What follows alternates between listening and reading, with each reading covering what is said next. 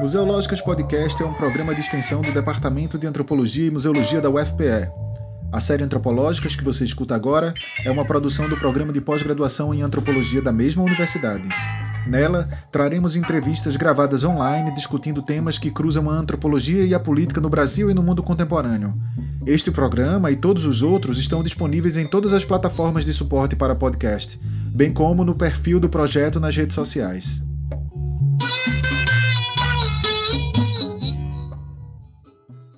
Bem-vindas, bem-vindos e bem-vindes a mais um programa da série Antropológicas Conexão FPE-UFPB. Estamos sob a gravação atenta de Luísa da Nóbrega, responsável pela gravação e edição do programa de hoje. Eu sou Elaine Miller, professora do Departamento de Antropologia e Museologia. Estou aqui com meu colega de departamento e professor do programa de pós-graduação em Antropologia, Hugo Menezes, e com a professora dos cursos de graduação e pós-graduação em Antropologia da UFPB, Mônica Franchi. Nós três saudamos a presença de nossos convidados para falar sobre o tema do envelhecimento. Agradeço imensamente a Márcia Reis Long, que é professora dos cursos de graduação e pós-graduação de antropologia da UFPB, é participante do Grupo ESC, o Grupo de Estudos de Saúde, Sociedade e Cultura, junto com Mônica Franchi, e que tem uma longa trajetória de pesquisas sobre juventude, geração, masculinidades e mais recentemente tem trabalhado com temas em torno do envelhecimento e do cuidado. Eu agradeço também imensamente a presença do professor Russell Perry Scott, a quem tenho a honra de chamar de colega de departamento, né? Professor Scott é professor titular da UFPE, atua no Departamento de Antropologia e Museologia, no programa de pós-graduação em Antropologia.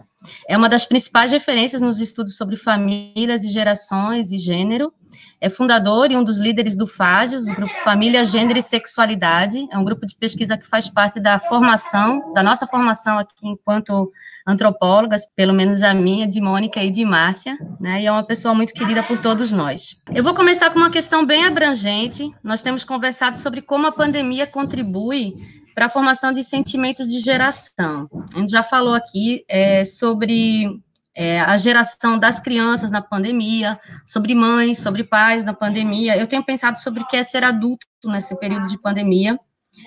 E eu queria é, começar é, incentivando Scott e, e Márcia a falar para a gente um pouquinho sobre o que a gente poderia dizer, para começo de conversa, sobre ser idoso nesse período de pandemia, né? É, quando eu penso em, é, nos idosos nesse período, me vem em mente três imagens, né? Uma do de ser um grupo, de ser um grupo de risco e que por isso pode ter algumas necessidades especiais é, de cuidados, né? A outra imagem de idosos que são cuidadores e que fazem parte de redes de apoio que ajudam no cuidado de outras pessoas, né? E também uma ênfase muito forte que tem aparecido na mídia agora, muito em torno da, do, do humor e dos memes, acho que foram os primeiros memes que apareceram é, no início do isolamento social, que é essa imagem da insubmissão, né, do, do idoso que não consegue seguir as regras de isolamento social. É, enfim, eu queria provocar vocês a conversar um pouquinho sobre esse sentimento de geração de ser idoso e essas imagens recorrentes é, sobre é, as pessoas velhas nesse período.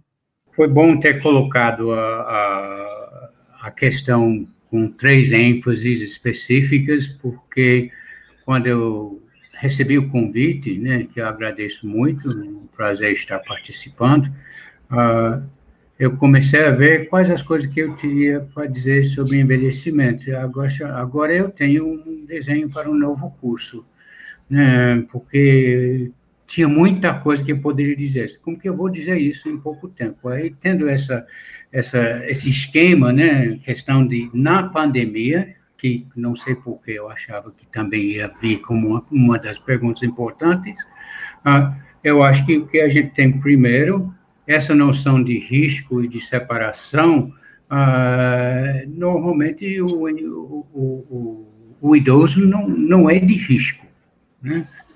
Então, é de risco na área de saúde, e o risco que está colocado para ele é na área de saúde.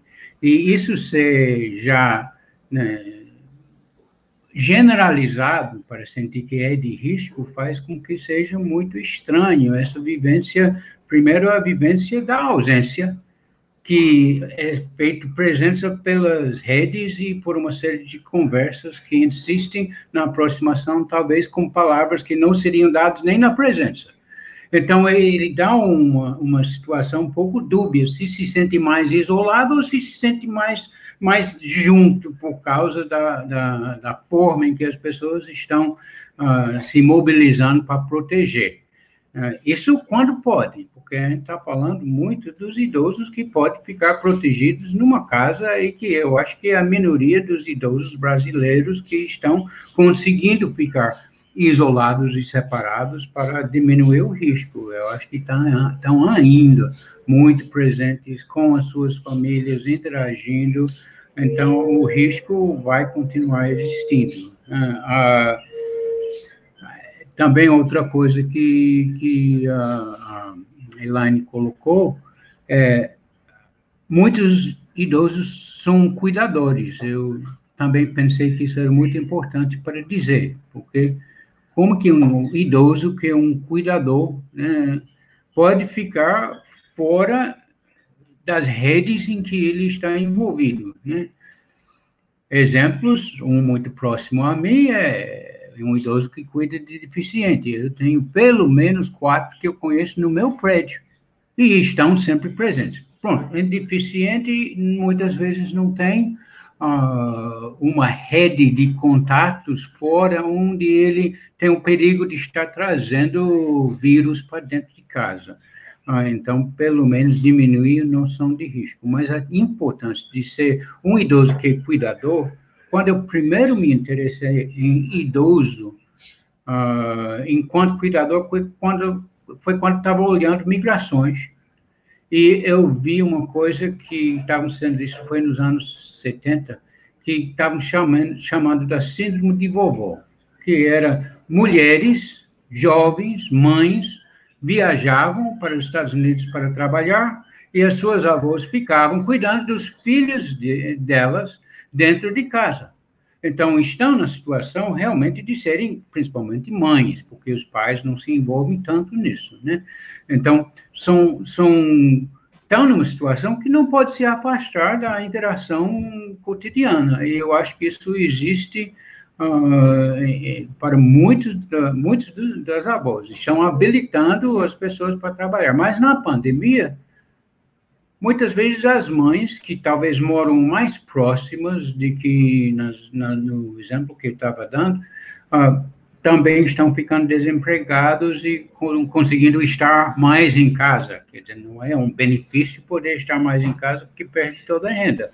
Uh, mas, de qualquer jeito, talvez consiga ajudar um pouco em isolar ou proteger o, o idoso, né? E eu acho que eu vou para o último ponto que ela colocou, essa questão da insubmissão. Uh, para mim foi uma foi uma, uma, uma surpresa quando também há anos, né? Parece que tudo é há anos. Né? Uh, eu falei com com Gita Deber que estava falando sobre a pesquisa que ela estava desenvolvendo com as asilos né, que, que era numa comunidade até uh, que ela era uma comunidade mais ou menos, né? Tinha, tinha condições socioeconômicas bastante boas. Eu disse, ah, que coisa, você deve ir lá ouvir as pessoas falando sobre doença A, doença B, doença C. Então, qualquer um que, que, que leu a reinvenção da velhice, e qualquer um que também tenha acompanhado os trabalhos de Aldo Brito de Mota, vai descobrir que os idosos são as pessoas que vivem mais leves dessas, dessas uh, obrigações de cuidado. Então, essa insubmissão é uma, uma liberação depois de anos de cuidar e de sentar agora eu vou ficar com os benefícios de ter cuidado durante muito tempo. Vou poder ficar com os netos até que começam a me aterrar, depois eu vou me embora, porque chega. Né? Então, essa insubmissão é um ganho de geração, um ganho de idade. Fica mais complicado quando a gente tem quatro, cinco gerações, com as pessoas envelhecendo mais, uh, mas é, é, é, eu acho essa insubmissão é uma espécie de prêmio que dão a si mesmo e que fica estimula, estimulado pelo mercado, que fica aproveitando os idosos, pelo menos nas famílias de classe média para cima, uh, tem um patrimônio e vai puxando a ideia de um idoso que agora cumpriu uh, suas, os seus deveres com o coletivo, mas tem um patrimônio, é a questão. O patrimônio vai virar herança para os outros, então você viveu, acumulou para ajudar os outros, ou vai ser para você. Aí todo mundo diz, é hora de você se premiar com a viagem. É a hora de você se divertir mais. Você usa o que você gastou. Quer dizer, de repente, essa coisa da insubmissão é uma, uma, um convite do mercado para se individualizar diante do coletivo ao qual se dedicou durante anos e anos. Então, é, é interessante, insubmissão às regras é um pouco, um pouco estimulado por duas coisas, né? Um, um dever cumprido nos cuidados e uma resposta às pressões do mercado para usar o que tem conseguido acumular uh, para poder, vamos dizer, dar uma renda maior para os setores de economia onde essas pessoas estão. Bom dia a todas e todos. É muito prazer estar aqui com vocês, todas as pessoas que são parceiras em alguns momentos, vários momentos, né? E também que fazem parte da minha trajetória de antropologia. Scott, meu orientador, né? Meu eterno mestre, e minhas colegas, né? Também e amigas. Então é um grande prazer estar com todos vocês. Um pouco nas questões que a Elaine trouxe para nos provocar. É, eu, na verdade, antes das questões dela, eu estava pensando é, em como começar, né? Falar sobre e, e daí eu fiquei pensando que, na verdade, são velhices, né? Então, acho que é, é importante também a gente sempre ter em mente que nós estamos falando de velhices diferentes, dependendo do demarca, dos demarcadores sociais que a gente está levando em consideração, né? Então, da classe social, da raça, da uh, uh, grau de escolaridade e local de moradia e principalmente gênero. Né? Então, a questão de gênero é, é fundamental nessa. Por outro lado, certamente nesse momento, eu acho que tem algumas questões geracionais que também afloram, então, que atinge a, a, as pessoas que estão né, acima de 60 anos de uma forma muito, muito ampla. É, essa questão de ser vistos como grupo de né? Então, de alguma forma, isso coloca as pessoas essa faixa etária numa condição de, de, de fragilidade e, e, de se ver como alguém que precisa tomar muito mais cuidados, se isolar muito mais, para não, é, não se contagiar, mas também tem a questão da estigmatização, né? Porque, na verdade, essa, toda essa, essa forma como os idosos estão sendo trazidos é também de uma forma estigmatizada, né? Essas discussões que a gente tem escutado é, desde que é, os idosos é, numa fila de espera merecia não ser atendido porque ele já da vida e então deveria ceder o seu o respirador para uma pessoa mais jovem ou então o, o, o que em algum momento um dos ex-ministros da saúde falou de que a morte de idosos de forma seria bom para as discussões de previdência, né? E essa é uma questão bastante antiga, né? Eu acho que agora ela veio à tona, mas desde que a pirâmide etária começou a mudar e que o, o planeta, né, começou a ficar mais idoso é, de uma forma bastante irreversível, essa matemática numa lógica neoliberal da, da previdência vem sido muito discutida, né? Isso não é toa que nós, antes da pandemia, estávamos com grandes discussões questão da, é, da aposentadoria. Né? Então, mas, de qualquer forma, é interessante como se atrela tanto a questão de aposentadoria, questão da, da fragilidade do idoso, que eu acho que é uma coisa que sempre se associa também quando está se falando de idoso, né? Parece que você vai falar de idoso, você já fala de dependência, quando, na verdade, a gente se a gente começa aos 60 e dependendo da vai até 80, 90, você tem um longo período de que é muito diferente, né, um dos outros. Então, acho que isso é uma questão também. Então, essa estigmatização gera todos esses termos, né, gerontocídio, fobia, etismo, que são termos que estão muito vindo à tona, assim, nesse momento. E daí eu acho que tem alguns pontos que para pensar no cotidiano desses idosos. É, por um lado, é, na questão do, do, da admissão, né? Eu acho que interessante a gente, se a gente pensar que tem uma lógica é, políticas públicas e que, de certa forma, tem se ampliado para outros segmentos, que é o envelhecimento ativo. Na verdade, toda uma discussão de que os idosos têm que ser ativos, que os idosos têm que fazer as coisas, a autonomia dos idosos tal.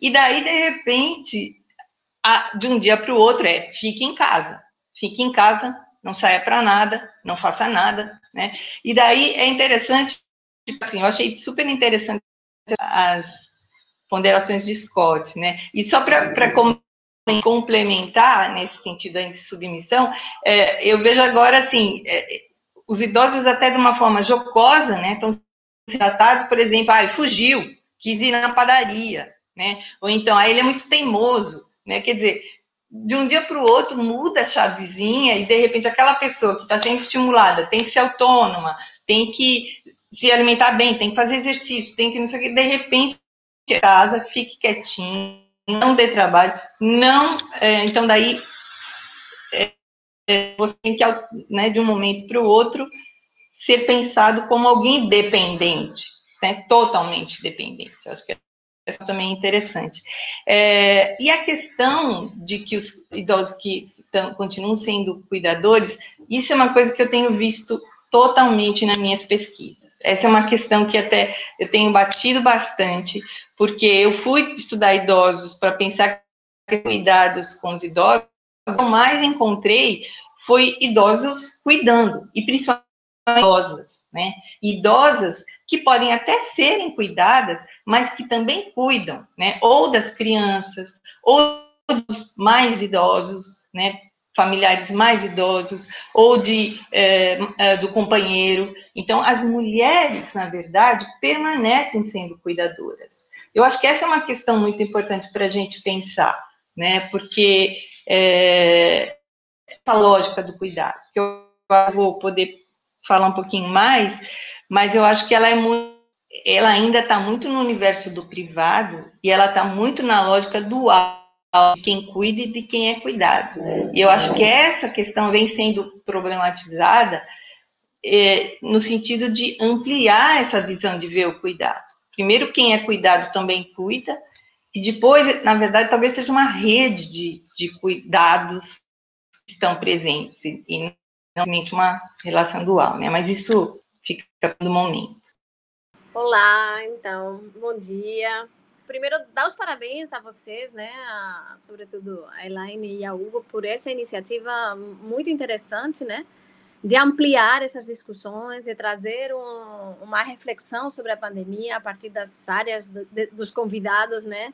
das áreas de especialização, de especialidade, né, de reflexão, é muito importante a gente ter esse esse espaço para pensar junto, já que todos fomos atravessados né, por esse fenômeno pandêmico e a gente está precisando muito de diálogos. Né? Então, eu acho que, assim, dar os parabéns mesmo e por vocês encararem esse formato, que é um formato muito desafiador, né? porque é, a gente está muito acostumado ao presencial, às salas de aula, né, aos eventos onde você vê as caras e você né, vai modelando a sua fala também, dependendo do que você está vendo de volta. Então, assim, tem todos os desafios aí que eu acho muito bacana que vocês estejam enfrentando aí. Em relação ao tema de hoje, que de fato é muito interessante, né, envelhecimento e cuidado, eu queria também começar com algumas também reflexões, assim, que para vocês poderem é, ver se ecoa em vocês. Primeiro, assim, eu tive, eu, eu queria trazer umas coisas sobre essa, essa questão também, essa, um, um pouquinho de comparação com o que eu tenho vivido à distância com a Espanha, né? Então, é, eu, algumas pessoas sabem, né, que eu, ano, ano passado eu tive que passar uns meses, né, cuidando muito da minha mãe, né, minha mãe teve uns problemas, minha mãe é uma mulher idosa, enfim, teve uns probleminhas aí de saúde, eu passei um tempo com ela, E naquele tempo, uma discussão que me chamou muito a atenção, é, já naquele tempo, antes da pandemia, era a solidão como sendo assim uma palavra síntese do envelhecimento é, lá em Barcelona, né? Assim, as pessoas falavam muito de solidão, falavam muito de solidão, né? Da solidão dos idosos, você tinha assim, é, que fazer para a solidão, aí tem a ver com o que Márcia falou do envelhecimento ativo também, como que a gente inclui, né? E, e, e, essa e ao mesmo tempo, né, quando vocês estão falando da experiência aqui, a gente a gente tinha falado com Márcia que está se falando muito pouco de solidão, né, em geral, se está se falando pouco de solidão. E ao mesmo tempo vocês trazem uma coisa dessas diferenças em relação a a solidão não ser algo dado dentro da, da questão da, da, da norma do isolamento social, né? Porque tem muitos idosos que, ao invés de solidão, o que podem estar experimentando agora é o excesso de presença, talvez, né? Assim, eu me lembrei muito também, vocês falando agora um pouco daquele trabalho de Scott, que fala que, na, assim, a mudança da casa e da rua, do masculino e do feminino, né? Na, quando o homem deixa de trabalhar, fica em casa e que então a mulher sai, né? Assim, essa coisa de você não ter, né? Sobretudo nos grupos populares, que são que vocês trabalham mais, né? Então, é, deles não estarem tanto tempo juntos, né? E de repente nesse momento, quer seja pela questão do isolamento, né, do isolamento social, quer seja pela, pela perda de trabalho, que as pessoas estão, estão mais desempregadas, enfim, todo esse impacto econômico da pandemia. Algumas casas podem ter ficado, né, os idosos podem ter ficado sozinhos e em outras pode ter se multiplicado a presença, né? Então, é, eu queria que vocês pensassem, assim, perguntar a vocês um pouco como vocês estão vendo isso, né? Dessas, digamos, emoções e dinâmicas familiares do excesso e da falta, né? É, na Espanha, então, teve essa discussão sobre solidão muito forte. É, e outra coisa que aconteceu lá, que eu acho assim, para pensar junto, né, foi que a pandemia ela colocou em evidência a falência das políticas de cuidado das pessoas idosas. E aí tem uma coisa que a Márcia fala muito e que eu gostaria de ouvir vocês mais, né? Que é essa coisa do período tão longo, né, do envelhecimento, que tem os marcadores sociais, mas tem também dentro desses, dessas diferenças tem uma, também a questão é, do avanço da idade e, e das diversas, da, da, possibilidade também de se desenvolver algumas dependências maiores, né, com mais idade ou com problemas de saúde, né, os idosos mais idosos, né, os velhos mais velhos, né, tem essa coisa, né, dos velhos acima dos 80 ou que por algum motivo eles estão com outras doenças e tudo mais. Esse grupo, ele foi massacrado na pandemia na Espanha, porque não tinha, assim, não, não, não, não tinha políticas né, adequadas e são pessoas que morreram muitas vezes nas residências, teve umas coisas horrorosas que aconteceram, né?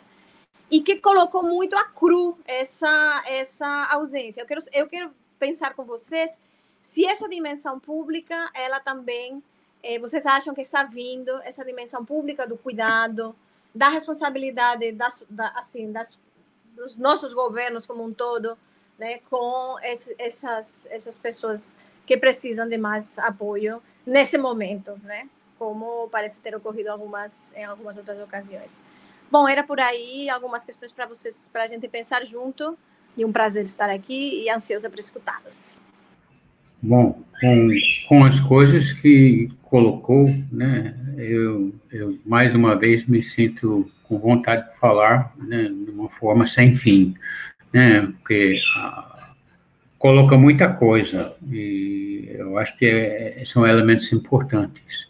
A primeira coisa que eu quero colocar é uma coisa que parece ser um pouco contrário às demandas do movimento feminista, mas que a gente tem que pensar os significados de categorias que a gente usa para descrever o que a gente está fazendo. Quando o cuidado vira trabalho, aí a coisa piora. Mesmo que é importante reconhecer que cuidado é trabalho, para reconhecer que mulheres trabalham, uh, mas quando o cuidado é trabalho, a gente tem uma situação como aquilo que você está descrevendo na Espanha os cuidadores já não querem mais ficar nas casas, não ficam nas casas, né? os asilados terminam numa situação de maior exposição a perigos, maior uh, esquecimento geral, ou até, até de certa forma, é, é, é, é uma forma, não posso chamar de branda, chama de silencioso de uma necropolítica. Né? Eles são de menor valor, têm menos possibilidades no futuro, já deram o que tinham para dar, para dar, então né, aí deixado um pouco, aí, vão ser sacrificados dentro desse jeito. É porque o cuidado, nessa hora, é um cuidado monetarizado. É um cuidado que envolve afeto, porque os cuidadores têm muito afeto para quem estão cuidando. Mas isso não é a chave mestre de ser um cuidador que está fazendo ganhar a vida através de um cuidado em que recebem um salário. Então, eu acho que o perigo dos asilos, que muitas vezes são lugares que, que, que têm também esse duplo sentido, um lugar onde você está isolado, porque os parentes não estão aí, não aparece, ninguém de família está aí, de repente estou só, ao mesmo tempo que veja, todo esse povo que está aqui Alguns conseguem conviver com isso, como agora eu estou com um bando de amigos, e aí, se eles não vêm me visitar, eu tenho os meus amigos, eu tenho a minha vida social, aqui está bom. Tem gente que acha que é uma maravilha. Essas foram as coisas que me, me, me surpreenderam com as pesquisas, as pesquisas de Gita Debert, né? Que eu sempre imaginava que asilo seria uma coisa horrorosa, mas a gente consegue ver que às vezes é bom, mas né, justamente com essa pandemia a gente vê uma situação de muito maior risco do que era. A gente lembra, eh, tinha uma pesquisadora que estava interessada nos idosos, também no Ibura, né? Aí eu também, você já falou do, do conteúdo dessas coisas. Dos, os homens se aposentam, dizem, ah, eu já sustentei a família toda, vou ficar em casa para ser cuidado. A mulher, eu já cuidei de você a vida toda, eu vou para a rua fazer as minhas coisas. Chega, você cuide de si mesmo. Quer dizer, mas os, o, o, o que, o que uh, quem pesquisou foi Wanda Lage, e é uma situação interessante, né? Puxado ao lado, numa casa que ela estava visitando uma família, por um idoso, dizendo: Você acha um jeito de me achar uma vaga no asilo? Não estou aguentando isso aqui. Não, eles, eles me maltratam, eles fazem isso, eles até dão em mim, aí não estou aguentando, mas estão sempre soltando piadas e sempre falando que eu não estou valendo nada, por favor, me ache uma vaga no asilo. Quer dizer, a solidão pode estar com a presença de pessoas que estão maltratando. Né? Eu não estou querendo fazer propaganda de asilo, porque comecei falando como é um lugar de perigo, e agora estou falando que é um lugar que dá uma proteção para, para, para muitas das pessoas que dentro das suas redes familiares, não se sentem abrigados nem protegidos, mas, mas ameaçados. Eu acho que a, a, a pandemia, quando veio, né, ele, ele colocou esses lugares como lugares de maior risco, normalmente pensado é por causa da idade, mas é também por causa da chave do que é um asilo enquanto a lógica de sua, seu funcionamento. Mesmo que se vestem de caridade, de beneficente, de seja qual for, uh, que envolve noções de muito, muito carinho e apoio, são lugares que dependem de recursos que têm que vir a uma vida um pouco mais monetarizado e um pouco de menor, menor afeto, né? Ah, eu acho que a gente tem, né, então, dois tipos de cuidadores. Né? Um é um cuidador que é um cuidador familiar, outro é um cuidador que é um cuidador profissional. E a gente tem que saber separar muito bem esses dois para entender como o idoso vai viver de acordo com quem está acompanhando ele, muitas vezes sendo os dois porque não aguenta mais quem é da família e tem que colocar, mesmo sem condições, uma pessoa para ajudar a, a, a, cuidar. Eu acho que a última coisa que, que, que, eu quero comentar sobre isso é um elemento que você colocou no início, com a diferença de gênero, mas é, é, é, brincando com as palavras, os homens acham importante dizer que eles descuidam que estão, não estão passando risco, que eles são teimosos, não porque é um velho teimoso, eles são teimosos porque são machos. Eles, são, eles enfrentam risco. Né? É passaram a vida toda dizendo que você deve se descuidar. Eu lembro muito do início da pesquisa no Ibura, onde as, olha, falava com adolescentes e um, um, um adolescente perguntando: Você faz muito para a saúde? E ela disse: Ah, eu cuido da minha tia, a minha avó também, eu faço isso. E foi para um rapaz da mesma idade: Você faz muito para a saúde? Ah, eu estou cheio de saúde. E ele faz uma. uma e ele, ao descuidar, ele é convidado menos para ser cuidado. Quando a gente vê, né, não é somente porque o homem morre primeiro, mas o homem não volta a ingressar parte da família tanto quanto a mulher. Na situação de ter idosos, quer dizer, pessoas acima de 60 anos e de uma terceira geração, uh, dentro de casas, uh, pensando nos coelhos, é, é, é 88% são mulheres, 12% são homens. Quando a gente foi fazer pesquisa também sobre coisa semelhante na Zona da Mata, as casas onde os idosos estavam mais solitários eram casas que tinham um homem só, velho, e que não contava com mais ninguém. Quer dizer, ele é o potencial morador de rua, de certa forma. Por quê? Ele descuidou, então ele vai ter as consequências do descuido. Ele também não vai ser cuidado. Mesmo que o patrimônio dele pode ter ajudado no cuidado, quando ele é mais pobre, normalmente ele foi muito xingado por não ter um cuidado, um patrimônio suficiente. E se ele é um idoso com patrimônio rico, ele está lá cuidando do patrimônio dele, bem protegido por todas as coisas que ele criou em torno dele, enquanto a poder administrar capital, então a questão do cuidado é, não, eu estou cuidando de todo mundo, porque tudo que eu juntei, eu tenho que posso ajudar a cuidar de vocês todos, mas ele, ele descuida enquanto as relações entre as pessoas que envolvem afeto são muito mais,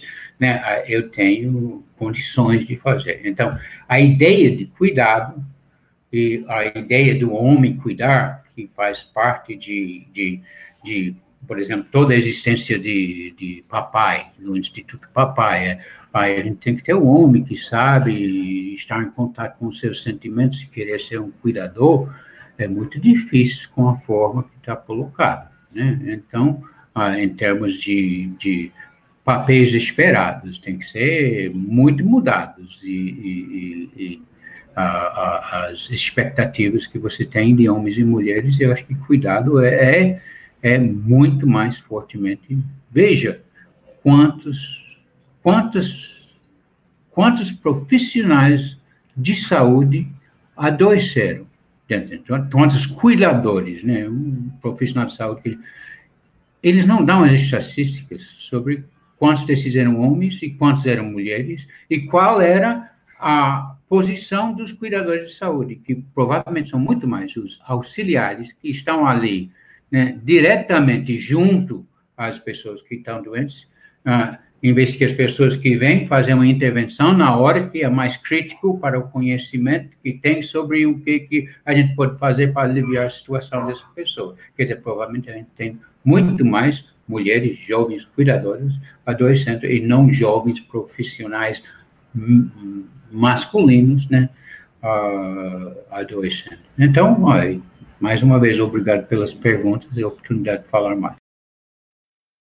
São questões muito provocadoras, né? É, bom, tem a questão da solidão que eu vou querer discutir também, mas no Scott, eu me lembrei muito é, de umas situações que eu, na pesquisa que eu fiz recentemente, que foi num condomínio é, para idosos na cidade de São Paulo, que é uma pública de habitação. Né? Então, é um condomínio onde só poderiam, podem morar pessoas com mais de 60 anos, que tenham no máximo uma renda de dois salários mínimos e que tenham autonomia. Essas é são questões importantes, assim, dentro da lógica do condomínio. O que, que eu quis, quer dizer, eu acho que tem muita coisa para se discutir a partir do que eu é, presenciei e vi ali, porque eu acompanhei durante três meses, mais ou menos, a rotina desse condomínio. É, e é, quando o Scott estava falando da questão do perigo, eu me lembrei que, em alguns momentos da pesquisa, eu acompanhei pessoas que iam começar a morar no condomínio. Né? Então, é, eu acompanhei pessoas que estavam indo a primeira vez conhecer o apartamento e conhecer o. E era muito interessante que todas as pessoas que estavam chegando é, elas estavam muito bem impressionadas com a, com a existência de uma portaria no condomínio e com a possibilidade de elas impedirem de alguém entrar, ir para o apartamento delas. Né? Então, eu achei, e era interessante porque isso tinha a questão da segurança pública, né, no sentido de que elas se sentiam mais protegidas, claro, porque são pessoas de baixa renda, que muito provavelmente viviam muito mais afastados, ficava num bairro relativamente central da cidade de São Paulo, então isso já vista muito positivamente, mas provavelmente moravam em locais onde ou moravam com muitas outras pessoas, ou locais que não tinha né? Então, assim, a portaria era um luxo, mas, inclusive, elas diziam assim, quer dizer que se eu proibir que meu sobrinho suba, ele não pode subir? Ou então, se eu proibir que meu neto suba, ele não pode subir? E tinha assim.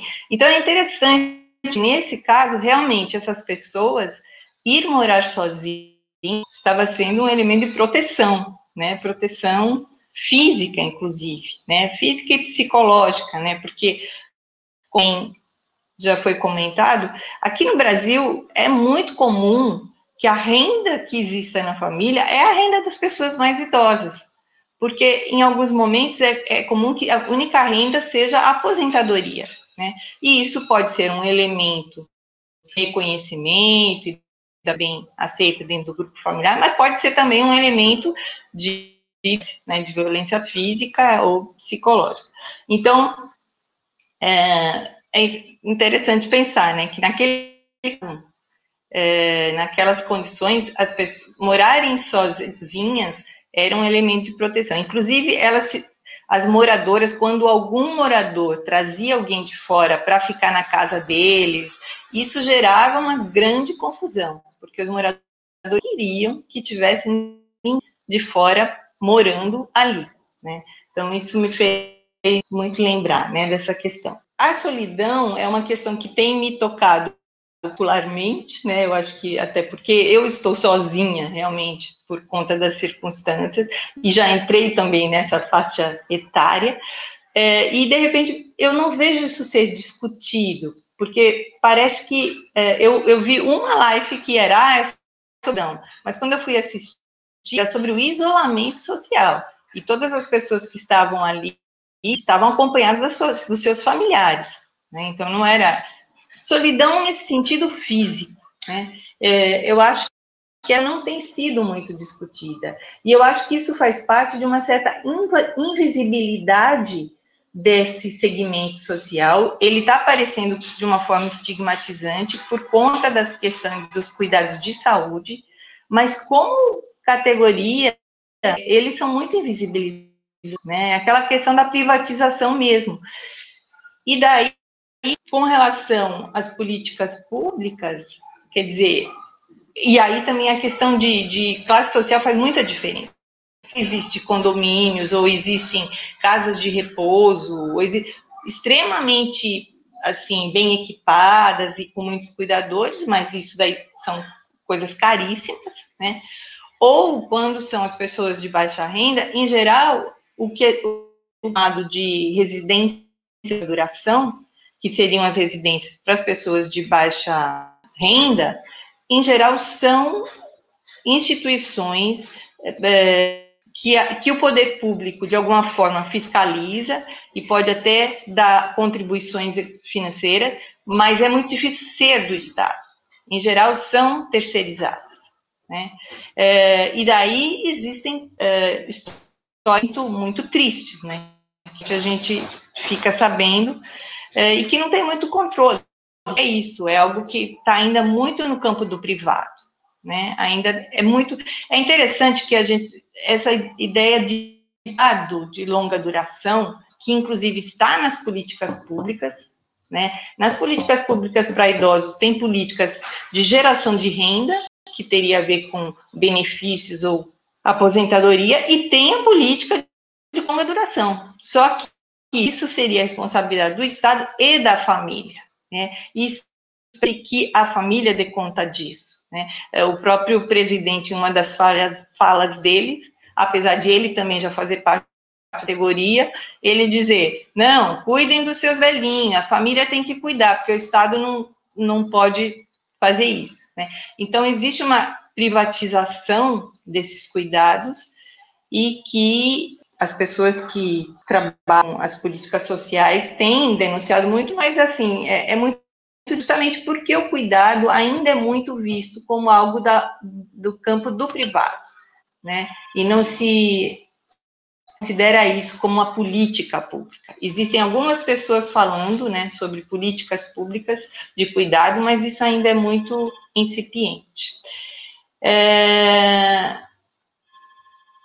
E daí outra coisa que eu queria falar também são a, a falência né, das políticas públicas nesse, nesse espaço que eu estava pesquisando, condomínio, e que ele não, não tinha uma assistência médica, não fazia parte, né? Mas existia o serviço de saúde que ia lá, a, a unidade de saúde de saúde, e tem também, tinha também um, um programa que chama PAI, que é Programa de Assistência ao Idoso, que me pareceu muito interessante que PAI tinha um elemento acompanhante, não era cuidador, porque ele não, não ficava todo com os idosos, mas ele tinha uma. Se fosse avaliado que determinado idoso precisaria desse tipo de acompanhamento, ele teria X horas do dia, não, X horas da semana, na verdade, com a disponibilidade de ter um acompanhante para resolver qualquer tipo de demanda que ele tivesse, né? Então, desde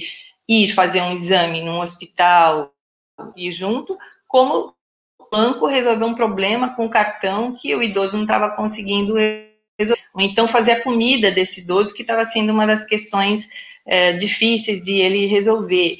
Enfim, assim, me pareceu muito interessante, mas, é, infelizmente, é, era, existiam poucas unidades e estava sendo muito criticada, isso no final do ano passado que, pelos custos, tal, custo e benefício, né?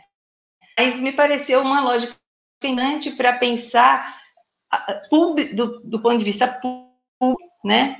Suprir algumas demandas específicas daquela população, é, sem realmente ser um cuidador permanente.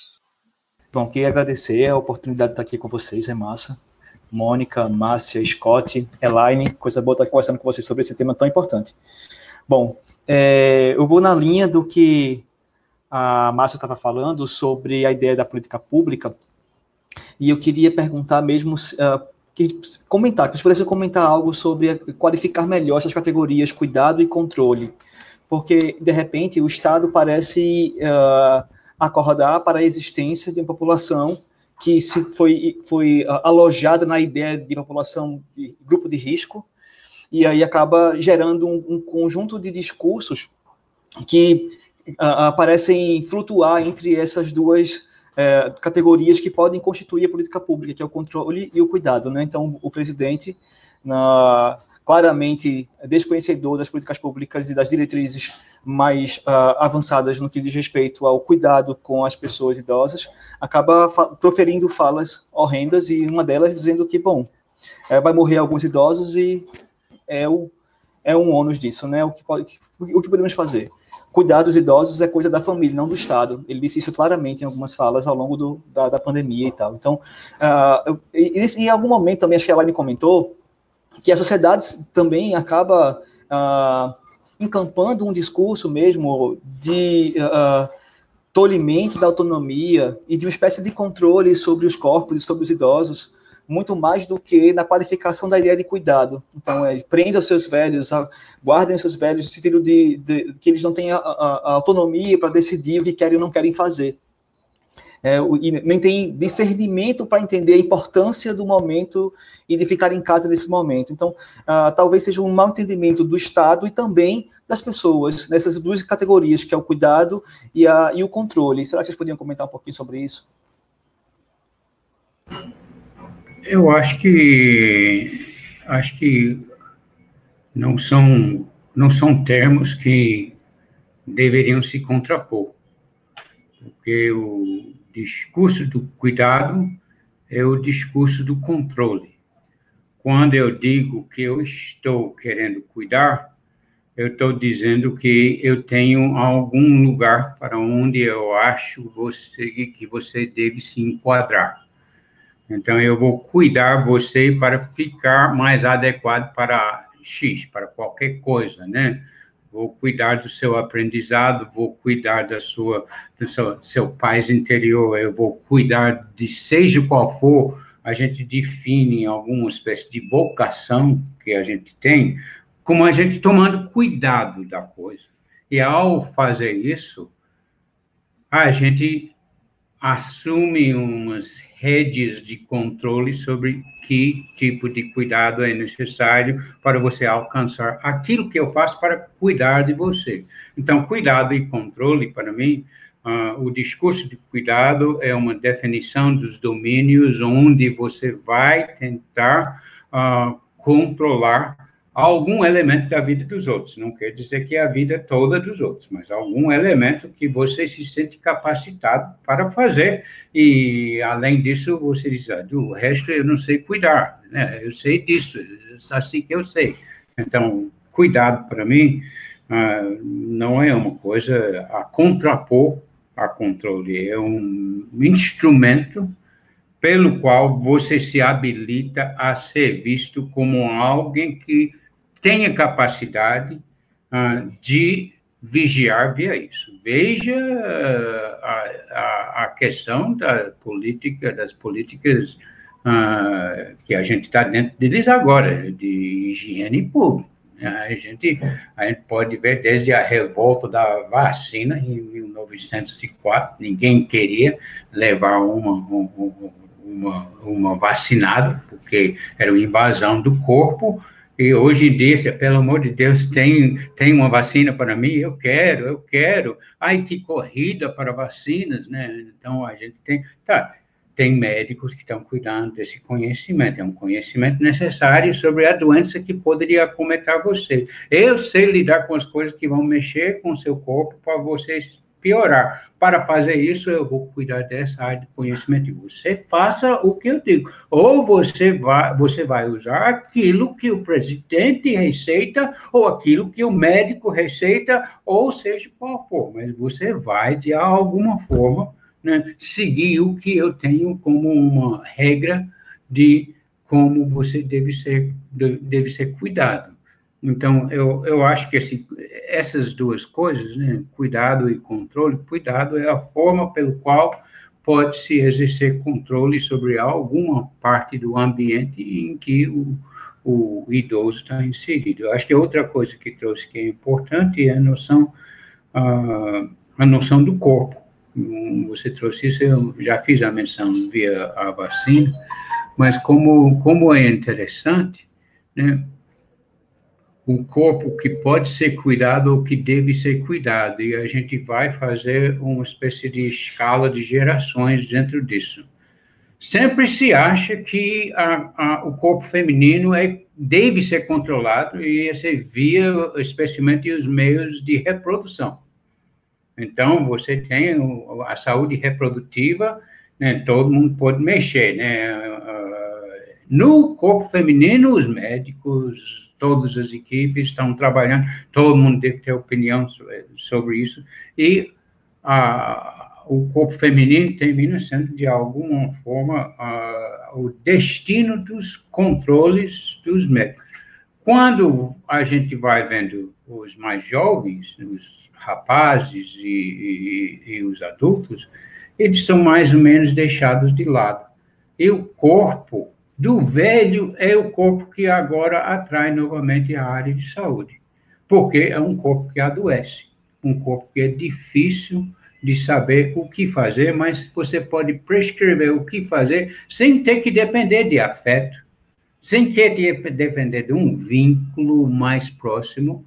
Né? Então, quando a gente vai para os PSF, né, está muito por dentro dessas coisas, Márcia também, a gente vê né, os hiperdias são os grandes dias, né? São os dias que você junta as pessoas, você junta os eles, até, até são mais divertidos que os outros dias.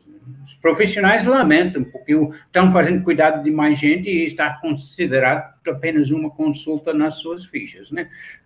Então, elas lamentam pelo lado do trabalho, mas elas estão olhando que não, esta, eu agora posso tratar tanto de mulher quanto de homem, porque a mulher deixou de ser de interesse por causa da capacidade reprodutiva, então mulher e homem se equipara, equipararam de certa forma em termos de gênero, então todos os dois estão com corpos que estão adoecendo.